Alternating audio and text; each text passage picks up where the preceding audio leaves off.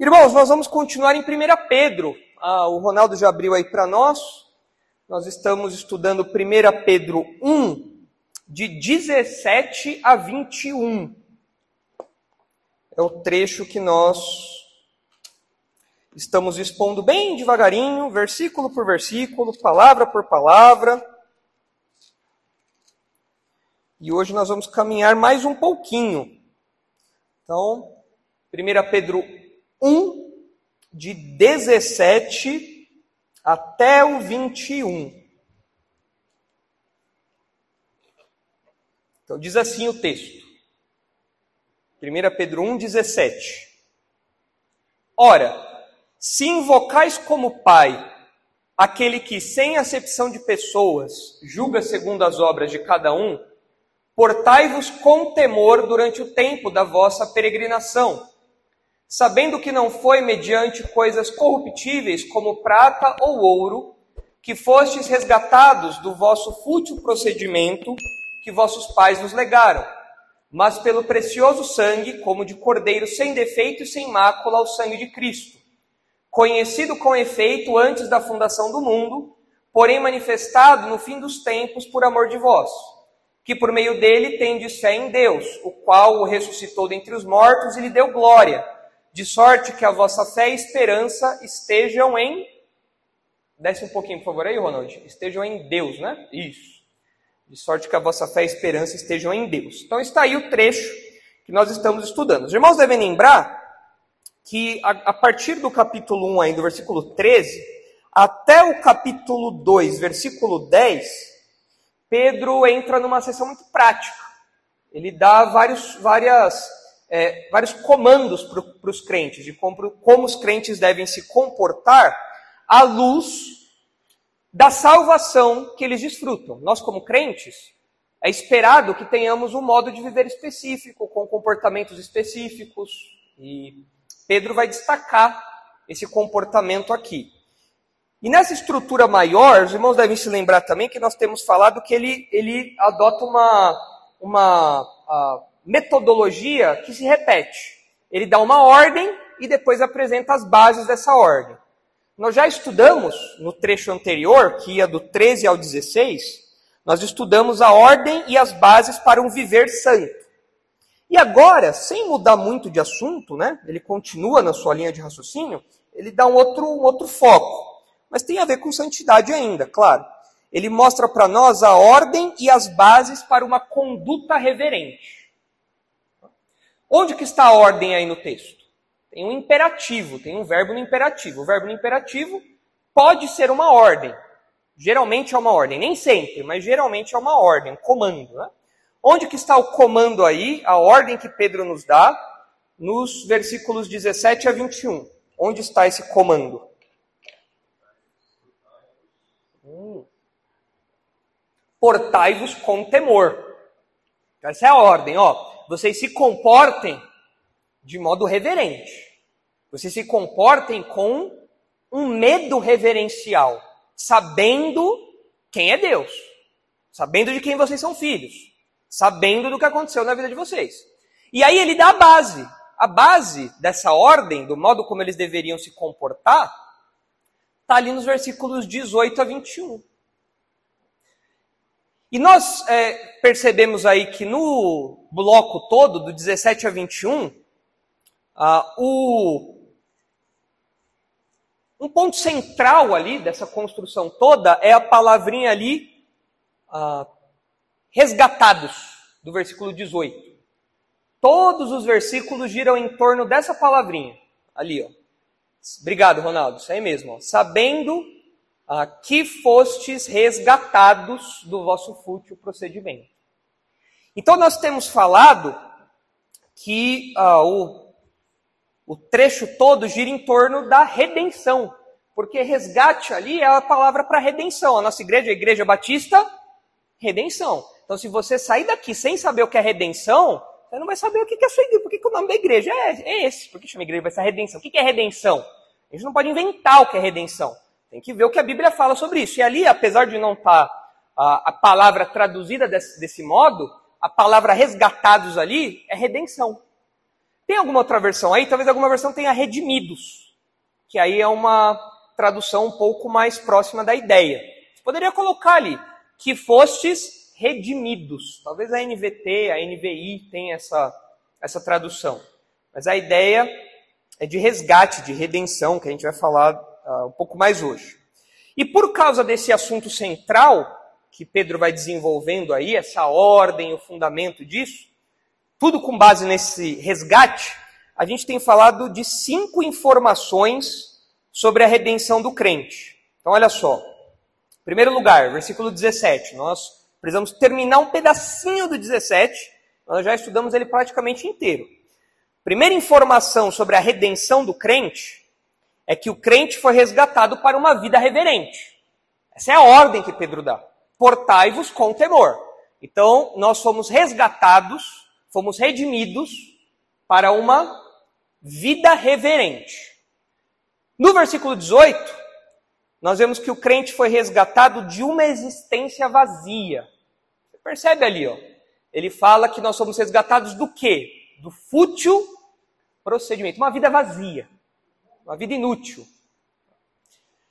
No versículo 19, tem uma terceira informação sobre a redenção do crente. Ele foi resgatado pelo sacrifício de Cristo. Olha ali, ó. Pelo precioso sangue. Ou seja, qual foi a moeda de troca do nosso resgate? O sangue de Cristo. Que é uma figura para falar de quê? Da sua morte. Então, o crente foi resgatado pelo sacrifício de Cristo. Em quarto lugar, versículo 20. O crente foi resgatado a partir de um plano eterno.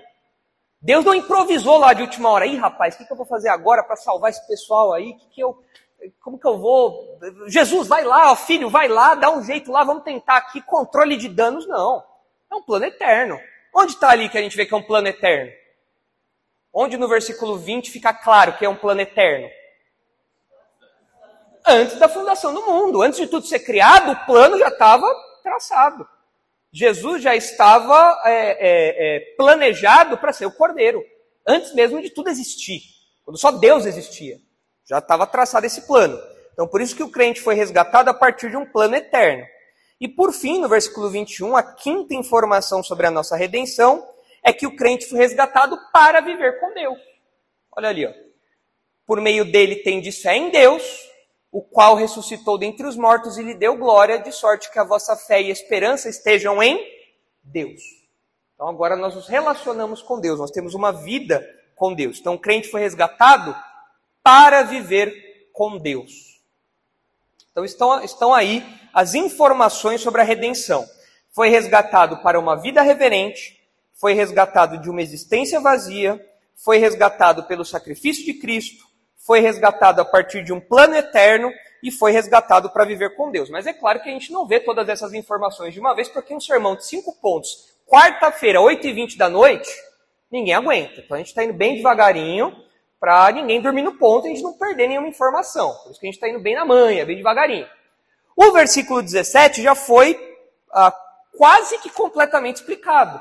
Faz bastante tempo que a gente foi ah, explicando aí, mas já quase terminamos nós estamos vendo que o crente foi resgatado para uma vida reverente, nós já vimos ali é, todo, só a última linha do versículo que não. Então o texto diz: Ora, se invocais como Pai, ou seja, já que vocês invocam Deus como Pai, não é uma dúvida, é uma certeza que Pedro tem, né? Ora, se vocês invocam, ou já que vocês invocam como Pai, aquele que sem acepção de pessoas julga segundo as obras de cada um, portai-vos com temor. E a gente já viu muitas coisas aí, muitas verdades extraídas disso. Tá? A gente viu que ah, Deus julga com imparcialidade, Deus julga com justiça, a gente vê que o crente tem que viver com temor a Deus, e que o temor a Deus é a base da nossa, da nossa piedade, da nossa vida com Deus. Se eu não tenho temor a Deus, eu sou incrédulo, os incrédulos não temem a Deus. Agora, se eu sou filho de Deus, eu temo a Deus. É um temor que é um temor reverencial, porque ele é meu pai, mas ele também é. Olha ali no texto, o que, que ele faz além de ser pai? Ele também julga. Então ele é juiz. Então eu tenho que lembrar: opa, ele é pai, mas é juiz. Então, é isso que equilibra a nossa vida cristã para nós não termos um Deus só como um paizão ou Deus só como um juiz frio e impessoal. Não, ele é pai, mas ele é juiz. E isso equilibra a minha vida uh, com ele, né? a minha piedade, os aspectos vários da minha vida cristã. E nós vimos que na Bíblia, inclusive, é juiz. É pai, mas é juiz. O couro come, às vezes, né? Tem que. Foi, seu Antônio? Hã? Respondeu rápido, né? Confirmou rápido, uma ilustração viva, rapidinha, né? Mas a gente viu também que o nosso temor, é curioso, né? Na Bíblia, foi a última coisa que nós vimos, na Bíblia, as pessoas, é, geralmente as pessoas pensam que temor a Deus é uma coisa triste, pesada, quando na Bíblia o temor a Deus é associado com outras verdades. A gente viu que o temor a Deus é associado com intimidade e amizade, o temor a Deus é associado com amor, o temor a Deus é associado com regozijo. Então, temer a Deus não é um peso para nós. Temer a Deus não é um fardo insuportável. Não, temer a Deus para nós é motivo de intimidade com Ele, de alegria, de renovação de, de forças e tudo mais.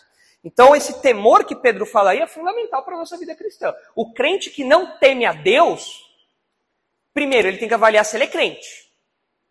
Porque para você entrar na vida cristã, você tem que entender que Deus é um justo juiz que pune o pecado. E isso, inevitavelmente, nos causa temor.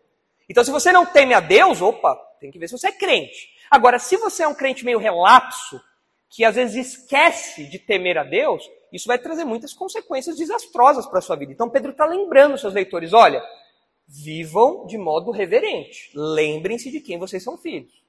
Lembrem-se disso. E aí o versículo termina. O versículo 17 termina com uma última informaçãozinha. Né? Ele fala: Portai-vos com temor, é a ordem que ele dá. Comportem-se de modo reverente diante de Deus.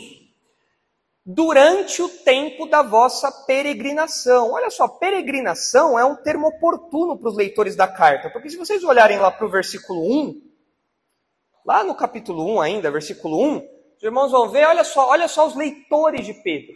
Os leitores de Pedro eram, em boa parte, judeus que estavam distantes de Israel. Eles eram peregrinos. Eram pessoas que não estavam na sua terra natal. Eram pessoas que estavam espalhadas aí pelo mundo antigo. Olha só. Pedro, apóstolo de Jesus Cristo, aos eleitos que são forasteiros da dispersão, no ponto Galácia, Capadócia, Ásia e Bitínia. Então Pedro pega uma realidade material, nacional, uma realidade é, é, vivencial deles e aplica isso na verdade espiritual. Olha, vocês não são forasteiros só aqui em termos temporais. Vocês são forasteiros e peregrinos nesse mundo como um todo. Não importa onde vocês estiverem, vocês não são daqui. A nacionalidade de vocês, a pátria de vocês não é daqui. A pátria de vocês é uma pátria celeste. Então eu sei que vocês são peregrinos espalhados pelo mundo antigo, mas mais do que isso, vocês são peregrinos em todos os sentidos possíveis. Vocês são peregrinos espirituais também. Vocês estão andando nesse mundo esperando chegar na terra de vocês, na pátria de vocês mesmos. Olha aí o capítulo 2, o versículo 11, Ronaldo, por favor. Capítulo 2, versículo 11. Amados, exorto-vos como peregrinos e forasteiros. De novo, Pedro está batendo nessa tecla. Por quê? Porque ele sentiu isso na pele. Boa parte dos leitores de Pedro sentiam que é ser um peregrino forasteiro na pele. E quando Pedro fala que nós somos peregrinos deste mundo, os leitores lembravam: ah, então quer dizer que todo crente é como eu. Não está na sua terra natal, está espalhado por aí, está disperso por aí, está longe de casa. Então Pedro está usando essa circunstância para falar de uma realidade que todos os crentes experimentam, que nós somos viajantes nesse mundo. Isso não é novidade para nós. O crente não é daqui. Nós não somos desse mundo. A nossa pátria é uma pátria celeste. Filipenses 3,20 fala isso. Abre aí, por favor, Ronaldo. É, é um texto que a gente sempre tem que lembrar, que nós temos uma pátria celestial. Nós estamos apenas de passagem por aqui. Olha Filipenses 3,20.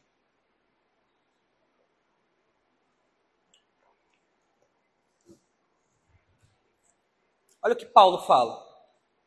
Pois a nossa pátria está nos céus. Nós somos cidadãos de um reino que ainda vai se revelar deste mundo aqui mas que não é, não é, não é, não, não tem origem aqui.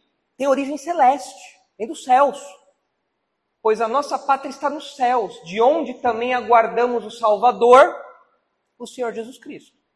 Agora, se Pedro está falando que eu tenho que ter temor durante o tempo da minha peregrinação, e isso significa que eu não sou daqui, eu acho que o que Pedro quer criar nos seus leitores é um, é um temor santo que nos leva a não nos embriagarmos com as coisas desse mundo. Sair do foco aí? Não? Aqui é o limite. Quase. Então, vai, vai, vai igual o jogo da, da, da, do alvo lá. Se sair, perde o, o ponto.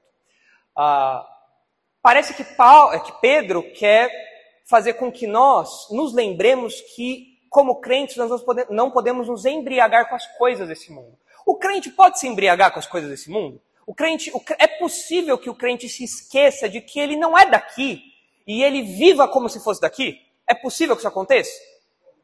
Pode acontecer. Não é o que deve acontecer, mas pode acontecer? Pode. Dá um exemplo para mim. Como que o crente pode se embriagar com as coisas desse mundo?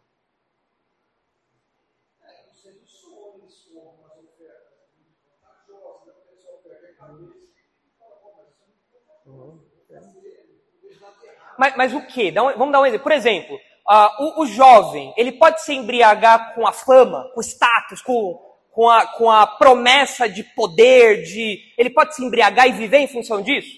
Pode. Ele esquece que o status daqui não vale nada. Ah, o que, que, que, que o pessoal da internet vai pensar de mim ou deixa de pensar? Não importa, minha pátria não é aqui. O que mais? Vivian, ia falar alguma coisa? Uhum. Pode ser. A pessoa se envolve tanto com as questões desse mundo, as questões políticas, que ela esquece que não são os governantes temporais que nos redimem, que nos salvam, não são os governantes desse mundo que vão promover é, uma paz duradoura, e a gente coloca toda a esperança neles, a gente se embriaga com a política. Ano de eleição, o crente está lá bêbado de política. Pode acontecer. O que mais? Primeiro Davi, depois ali. Diga, Davi. Oi? A busca por dinheiro. A pessoa que é workaholic, né? Trabalha, trabalha, trabalha, trabalha, trabalha, porque quanto mais dinheiro na conta, melhor. ela vive em função disso. Perde sono, perde a família, perde saúde, só buscando dinheiro. Ela esquece que a moeda dos céus não é outra. Não é, não é o dólar, não é o Bitcoin, não é o euro, a libra. Isso daí é, é passageiro.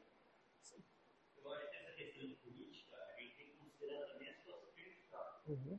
Porque o governo não é favorável ao que nós é, defendemos, sim. E, às vezes parece que isso é um. Apesar de tudo isso, Deus ainda. A gente fica indignado com o que a gente vê na política, mas a gente perde a perspectiva de que o mundo continua debaixo do controle de Deus. E que independente do que aconteceu lá em Brasília, a, a sede do meu reino não é lá. A gente perde essa perspectiva. É. Olha só, o jovem, o jovem, né? Eu digo, eu digo dos jovens porque eu estou muito próximo dessa realidade, né? Do, do, não porque eu sou muito jovem, né? Mas porque eu cuido dos jovens, né? Mas uh, o jovem pode se embriagar com os, com os prazeres corporais desse mundo? Sexo, drogas, bebida, festas. Então, é muito perigoso nós nos embriagarmos. Agora, quando eu lembro que eu sou um peregrino, qual que é o meu comportamento? Eu não vou me embriagar com isso daqui. Isso daqui não é, isso aqui não é da minha nacionalidade. Isso não faz parte da minha identidade. Eu não sou daqui, eu sou um peregrino. Então, quando Pedro fala para nós nos portarmos com temor, porque nós estamos num tempo de peregrinação, isso nos lembra que nós temos uma pátria celestial e que nós estamos apenas de passagem por aqui. Então eu não posso me embriagar com as coisas daqui. Eu não posso perder o foco do meu reino, do lugar onde eu, aonde eu, do lugar onde eu pertenço, ao qual eu pertenço. E mais, ah, esse, esses termos que Pedro usa, forasteiros, peregrinos, na antiguidade também, um pouco ainda hoje, mas na antiguidade era muito forte a, a ideia de que essas pessoas que são viajantes, elas não têm plenos direitos por onde elas passam.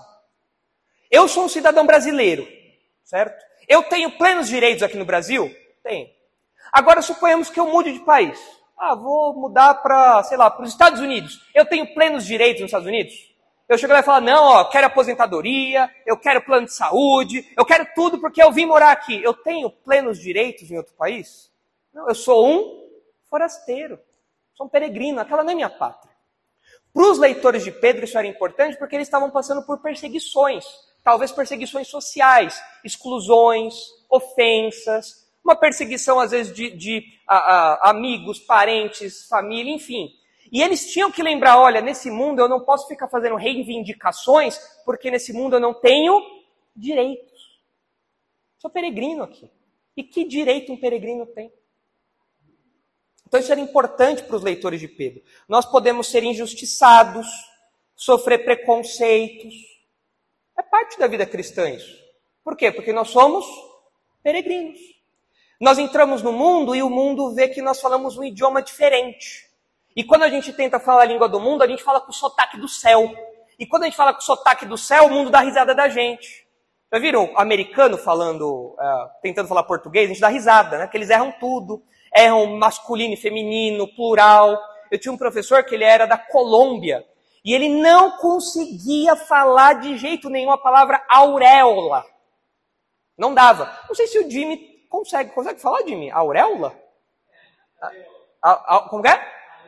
é? É assim que ele falava isso aí. Porque, porque é, é a, a, a, fonética do espanhol, né? A gente, no, no, no, no português, a gente tem o, as, as vogais abertas, né? Então, a auréola. No espanhol é mais restrito isso. E ele não conseguia. Ele falava aureola. Aure... Não dava para falar o O aberto. Aureola, né? E aí, você pega, qualquer estrangeiro é assim, né? Eu, eu, por exemplo, no inglês, eu não consigo falar o word, word, o fonema RL, para mim não vai, não adianta. Ah, a Isabela, a Isabela, que fala muito bem inglês, minha esposa, ela fala, ah, põe a língua no céu da boca, ponho no céu, no, no, no, no inferno da boca. Não vai lugar nenhum, não sei falar esse negócio, não vai.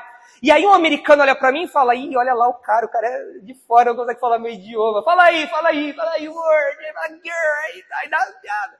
Ah, esse é o crente. A gente fala com o sotaque do céu.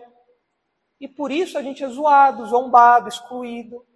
Então os leitores de Pedro não, não podiam é, se sentir ah, pessoas é, é, abandonadas por Deus. Ah, pronto, Deus não cuida mais de mim. Não, vocês estão passando por, um, por uma peregrinação.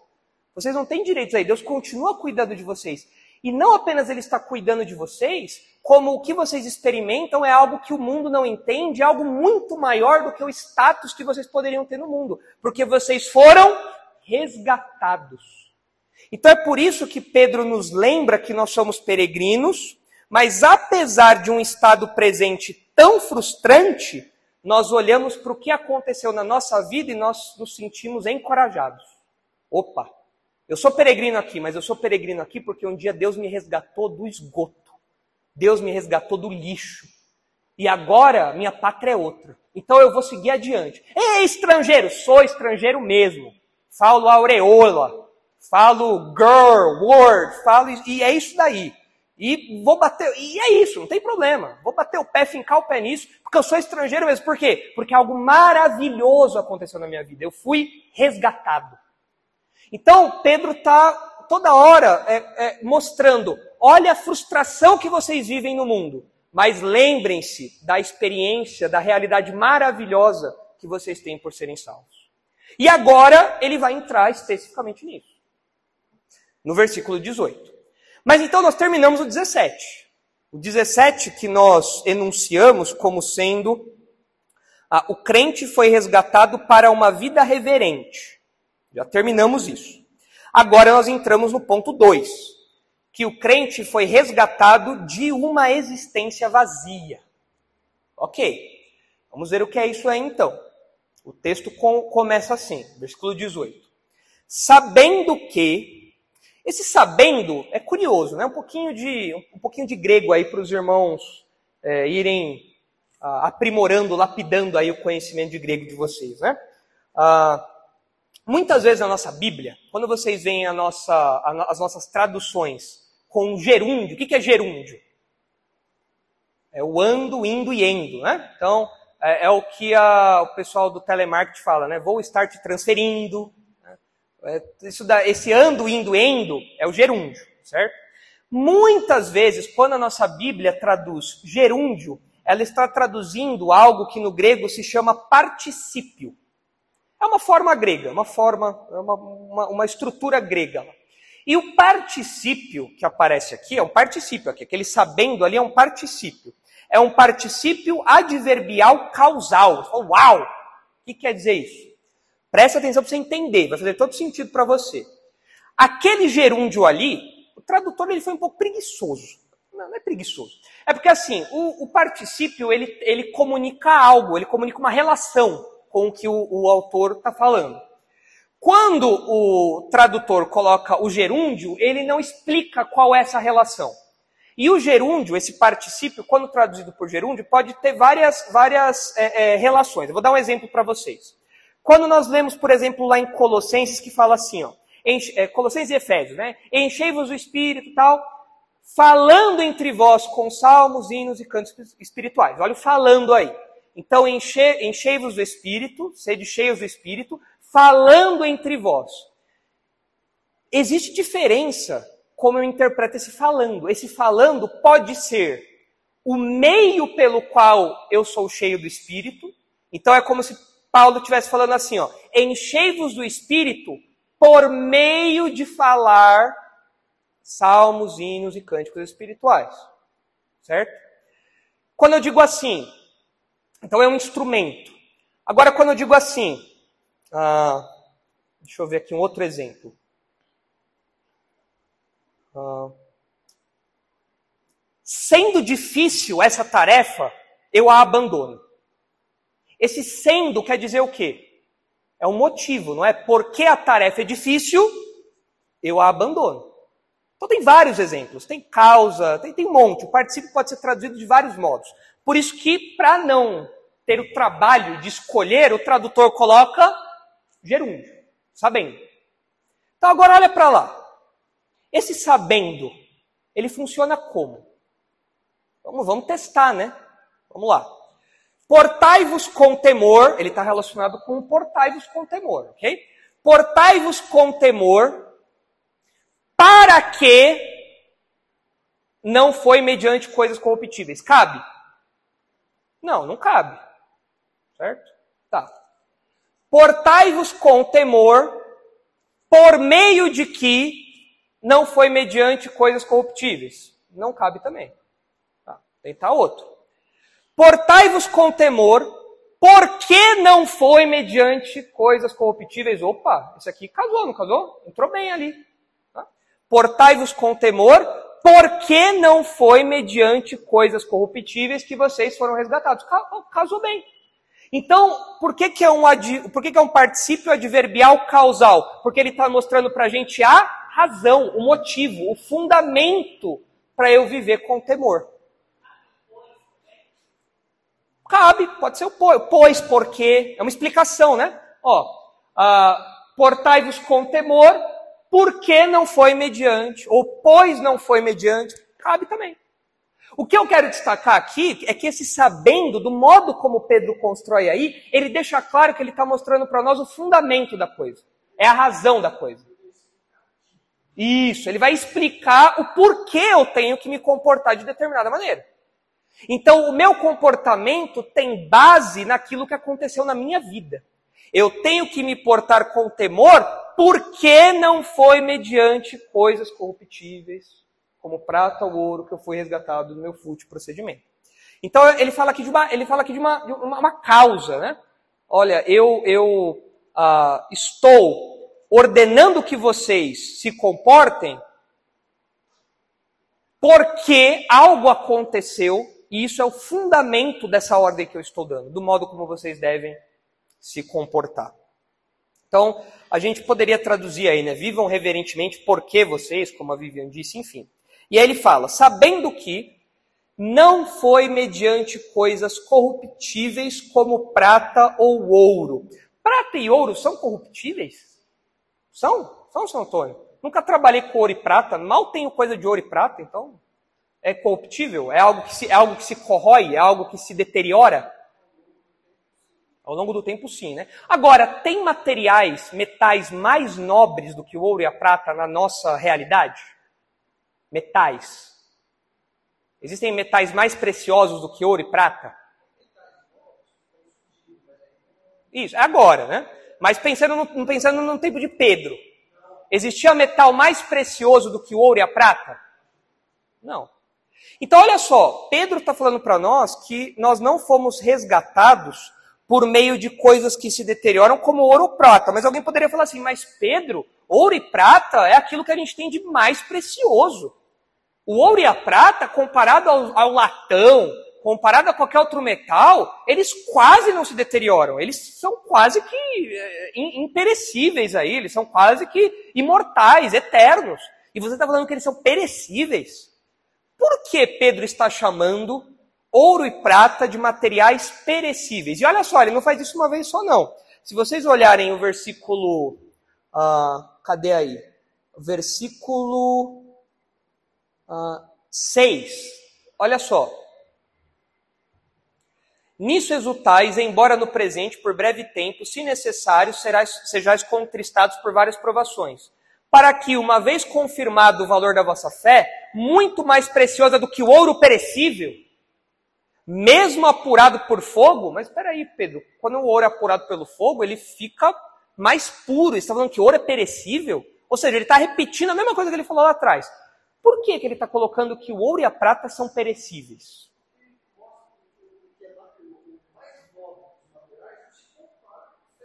O mais, o mais aqui, aqui nos versículos 6 e 7, volta lá por favor, Ronaldo. Isso é que o irmão Antônio falou, olha só. Os versículos 6 e 7 ele está falando da fé.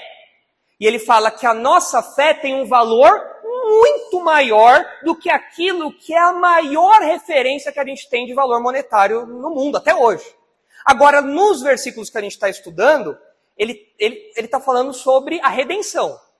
Sobre, sobre a, o, a, a, a moeda de pagamento que foi usada para nos resgatar.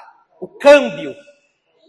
O valor da redenção. Agora, por que aqui ele está falando então que o ouro e a prata são ah, corruptíveis, ou seja, são coisas que passam, que se deterioram. Por quê? Ah? Porque, okay? Porque é terreno, mas ele está comparando com algo. Opa, isso. Olha ali o versículo 19. Ele fala que o ouro e a prata são corruptíveis, mas o que, que é precioso? O sangue.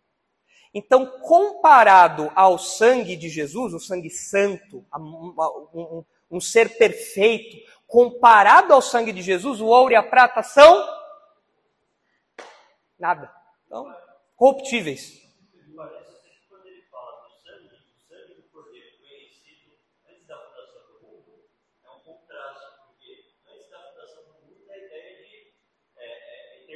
Uhum.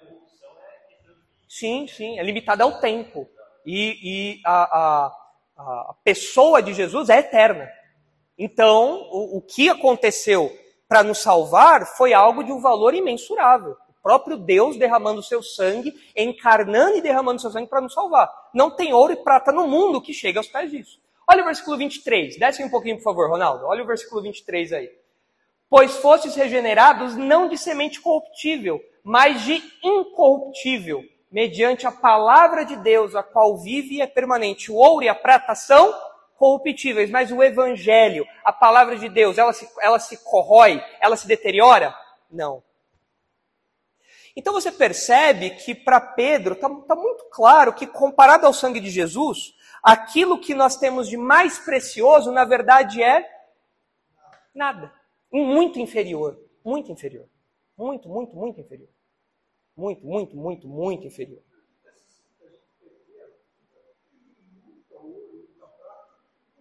É, não resolve, não resolve.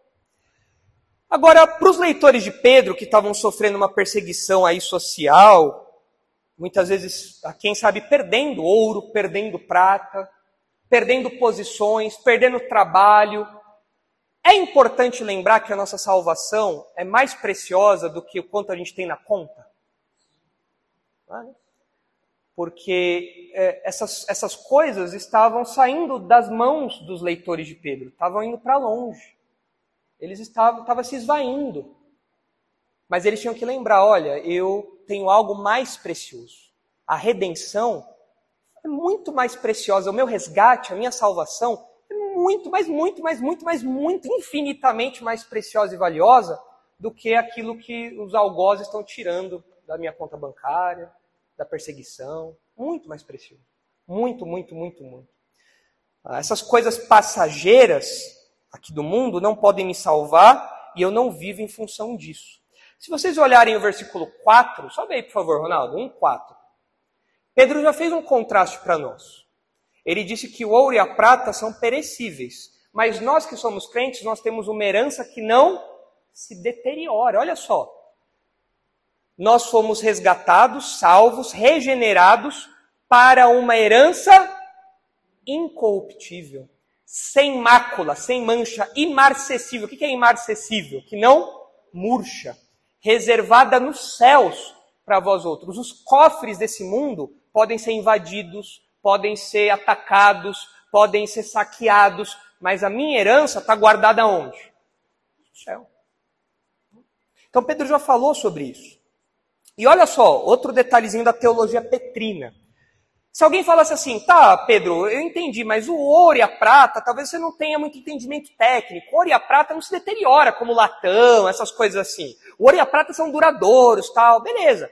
Pedro, olha o que ele diz em 2 Pedro. Você, beleza, tá bom, ouro e prata são as coisas mais valiosas que nós temos. Mas um dia o ouro e a prata vão acabar? Vão ser destruídos? Sim, ele fala sobre isso. Olha lá, 2 de Pedro 3. 2 Pedro 3, 7.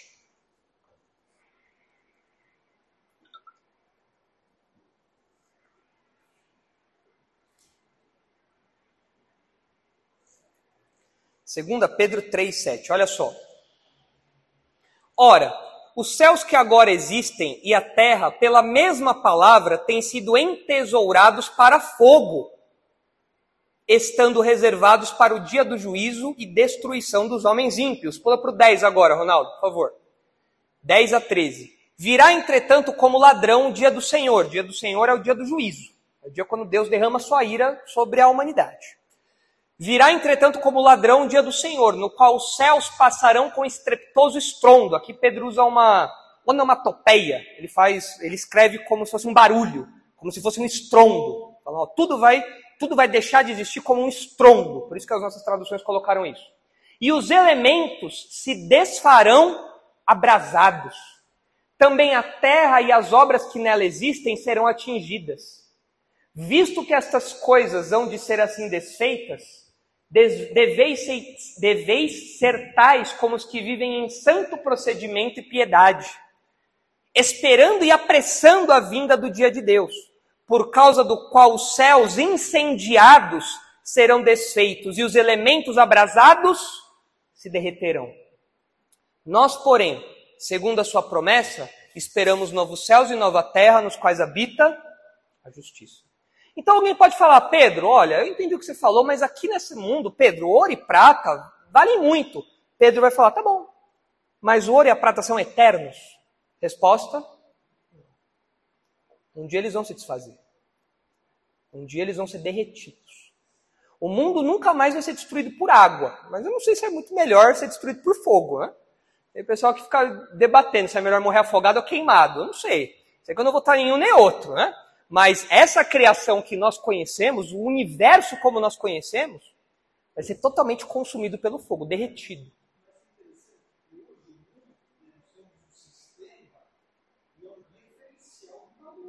Sim.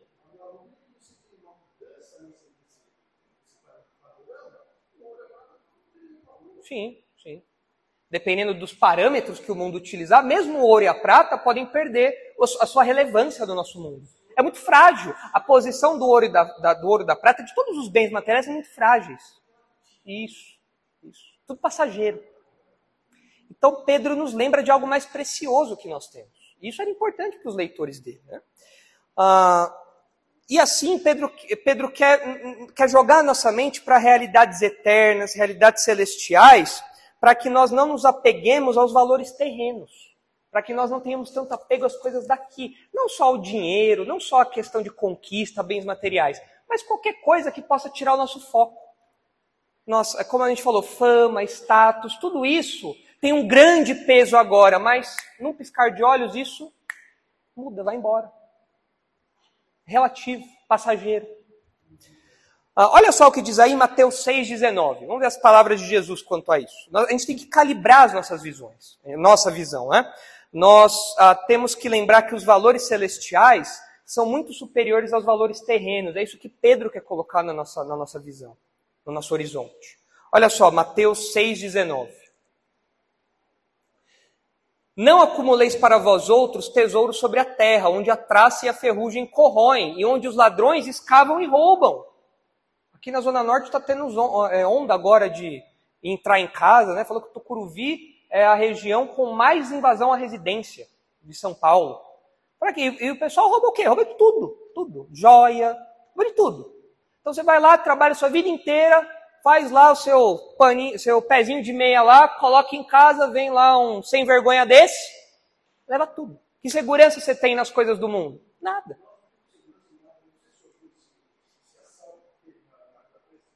Não vi. Não vi. É. Mas isso daí é.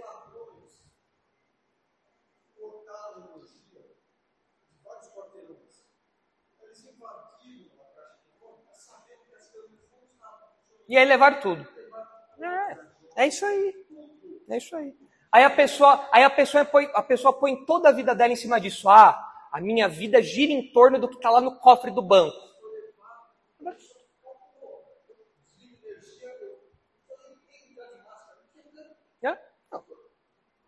É isso aí.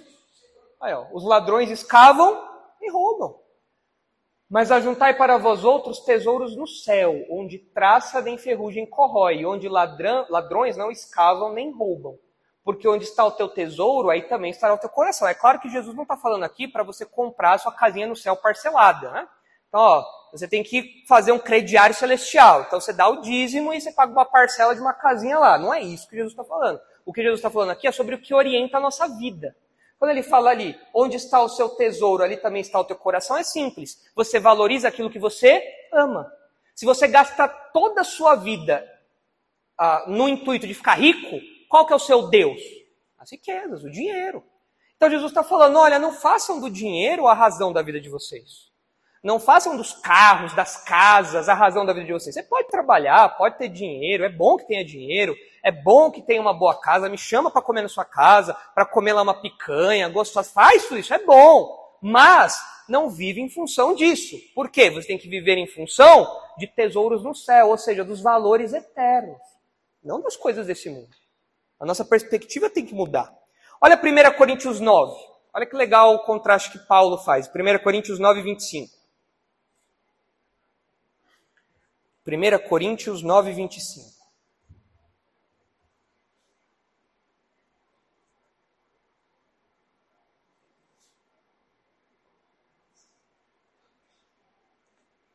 Olha só, olha, olha a partir do 23 ali. Ó. Tudo faço por causa do Evangelho, com o fim de me tornar cooperador com ele. Não sabeis vós que os que correm no estádio, todos na verdade correm, mas um só leva o prêmio? Correi de tal maneira que o alcanceis. Paulo está falando aqui de dedicação nas coisas de Deus. Ele está usando a figura do atleta. O atleta corre para ser o melhor. Ele sua, se dedica lá de sol a sol para ser o melhor. Ele fala: olha, vocês como crentes, vocês têm que correr para serem os melhores, para correrem atrás desse prêmio. 25. Todo atleta em tudo se domina. Aqueles para alcançar uma coroa corruptível, nós, porém, a incorruptível. O nosso alvo é outro, a nossa meta é outra. Eu não trabalho apenas para ter dinheiro no caixa. Eu trabalho para poder abençoar o reino de Deus, para fazer com que os projetos do reino de Deus avancem. E eu ralo lá de segunda a segunda trabalhando para que eu possa ajudar um irmão, para que eu possa socorrer a igreja, para que eu possa investir num projeto missionário. Eu corro, corro para trás, para ir, para alcançar, eu corro atrás de uma coroa incorruptível, algo que não se deteriora. as coroas da antiguidade, do, dos atletas, eram aquelas, você já viu, aquelas coroas de, de flor, flores e, e, e é, é, folhas, folhas e flores. Né? Aquilo, com o tempo, secava e desaparecia. A vida eterna, os valores eternos, nunca perdem a sua beleza, a sua forma, o seu valor, nunca. Então, a, gente vê, né? Poxa, como que os incrédulos, olha só, os incrédulos dão a vida por coisas desse mundo. Quantos incrédulos vocês conhecem que dão sangue, literalmente, por candidato político? Dão sangue por imoralidade para gastar a vida em prazeres? Quantos incrédulos vocês conhecem que trabalham de sol, debaixo de sol e lua, de segunda a segunda, para conseguir o carro do ano? E esse é o grande alvo da pessoa. As pessoas vivem atrás de, de coisas supérfluas, coisas fúteis. Elas correm com todo o vigor atrás disso. E nós que somos crentes somos muitas vezes preguiçosos, relapsos, somos muitas vezes é, acomodados e esquecemos de um alvo muito maior que nós temos. O mundo rala para conseguir coisas que passam. E nós não temos o mesmo empenho, como Paulo diz que nós temos que ter, para correr atrás das coisas de Deus. Então nós temos que calibrar nossa visão. Pedro está calibrando a nossa visão. Pedro está ajustando a nossa visão de mundo. Olha, aqui no mundo, as coisas passam, elas são passageiras, vocês vão ser perseguidos, vocês vão ser humilhados, vocês vão ser é, é, é, saqueados. Tudo isso daqui é passageiro. Mas a redenção de vocês não, é, não foi conquistada com as coisas daqui. A redenção, a salvação de vocês foi conquistada com algo muito, mas muito, infinitamente mais precioso: o sangue de Jesus. Então isso não passa. Isso não se esvai. Isso não tem fim. Isso não pode ser roubado. Nada, isso, isso não pode acontecer. Isso é uma injeção de ânimo, né? Isso é uma injeção de ânimo. Agora, para terminar, isso também nos lembra uma última lição, que está lá em Mateus 16, 26. Se nós não, não podemos uh, ser resgatados, salvos, né, por coisas corruptíveis, só pelo sangue de Jesus, então isso significa que o ser humano não consegue comprar a sua salvação com nada neste mundo, né? Tem como fazer uma salvação em 12 vezes sem juros no cartão de crédito? Não dá, né? Tem o slogan da Mastercard: existem coisas que o dinheiro não compra. Para todas as outras, tem Mastercard. Agora, tem coisa que o dinheiro não compra. O que, que o dinheiro não compra, por exemplo? A salvação. Para o resto, você pode usar o Mastercard. Bazar da igreja, da semana que vem, pode passar o Mastercard lá que você vai comprar, vai ser bom. Mas salvação, não dá. Ah, pastor, mas eu tenho muito dinheiro, pastor, muito. Eu vou chegar lá no céu igual tio Patinhas. Vou chegar lá e falar, olha, quanto que é para entrar? Tá aqui, eu tenho. Cheque pré-datado, sei lá, eu tenho, tenho o que você quiser aqui, na lata, à vista. Adianta? Não. Não adianta nada, né? Olha o que Jesus diz aí, ó. Ah, pois que aproveitará o homem se ganhar o mundo inteiro e perder a sua alma? Ou que dará o homem em troca de sua alma? É uma pergunta retórica, né? O que, que o homem vai dar em troca de sua alma? A resposta: não tem nada que o homem possa dar. Nada, nada, nada, nada. Todo o dinheiro do mundo, todos os carros do mundo, toda a fama do mundo, toda a influência do mundo, o, o status, o poder, o dinheiro, os palácios, nada, absolutamente nada consegue comprar a nossa redenção. Qual a única moeda aceita por Deus? O sangue de Jesus. Só. Só. Só. É o único jeito do ser humano se aproximar de Deus, de ser resgatado. Ah, é por isso que é, é o que Pedro está falando lá, né? Volta lá, por favor, Ronald. Olha só. Ah, aí, ó. Não foi mediante coisas corruptíveis como prata ou ouro que vocês foram resgatados, mas pelo precioso sangue. Só, só a obra de Jesus que pode nos salvar. Só a obra de Jesus. Nada mais. Então, se tem alguém aqui que ainda não creu em Jesus como Salvador e está se apoiando, às vezes, em alguma outra moeda, né? Ah, me apoio em euro, libra, boas obras, qualquer coisa, né? Qualquer coisa que você faça nessa realidade aqui. Roupas de marca. Nada disso pode te salvar. Nada. Nada, nada, nada. nada. A única moeda aceita no céu é o sangue de Jesus. Olha. Então isso ajuda a calibrar nossa visão quanto às coisas daqui. Eu não posso viver em função das coisas aqui. Eu tenho que ter minhas prioridades muito claras, muito bem estabelecidas. E numa próxima ocasião a gente termina, então, né, o versículo 18. Ainda tem ah, muita coisa. A gente tem que falar o que é resgatado, o que é a redenção. Essa é a palavra central do trecho. A gente tem que explicar isso aí direitinho, né? O que, que significa ser resgatado. Tem ali, ó, fútil procedimento. O que é isso? Uma vida vazia, uma, uma, um modo de viver vazio, fútil, né? marcado por coisas de incrédulos. Ah, imoralidades, buscas desenfreadas por um monte de coisa. Ah, e pior, esse fútil procedimento foi passado por quem para nós? Pelos pais, ou seja, é uma coisa que vai de geração em geração. O pai ensina o filho, o filho ensina, o neto, e vai passando de geração em geração um modo de vida pecaminoso. Deus nos livrou de tudo isso, Deus nos resgatou disso. Mas isso a gente vê em detalhes numa próxima ocasião. Então, a gente começou aí o ponto 2, que fala que o crente foi resgatado de uma existência vazia. Pedro agora apresenta para nós o fundamento para o nosso comportamento reverente. Certo? Vamos orar então, pedindo que Deus mantenha essas palavras vivas e ativas na nossa mente. Santo Deus, obrigado porque nada nesse mundo podia nos salvar, e o Senhor enviou seu Filho para morrer por nós na cruz. Esse plano que foi traçado desde a eternidade, que nos resgatou de uma existência vazia, nos libertou da escravidão do pecado. Obrigado, Pai. Pedimos que o Senhor nos recorde constantemente dessas verdades, como Pedro está fazendo aos seus leitores, para que nós vivamos uma vida com temor, lembrando que é por causa da obra de Cristo que nós somos salvos e agora nós pertencemos a um novo reino, uma nova pátria. E por causa do que Jesus fez, nós temos uma outra mente, uma outra mentalidade, um outro jeito de pensar, novos amores, um novo coração, tudo o nosso mudou, Pai.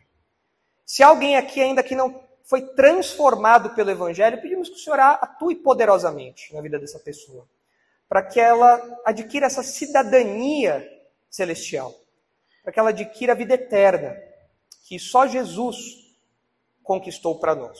Só por meio dele nós podemos obter. Leve-nos agora em segurança para casa, nos dê um resto de semana tranquilo, continua nos protegendo, por favor, e ajuda-nos a calibrar a nossa visão à luz de tudo que estudamos aqui. E em nome de Cristo que nós oramos agradecidos. Amém.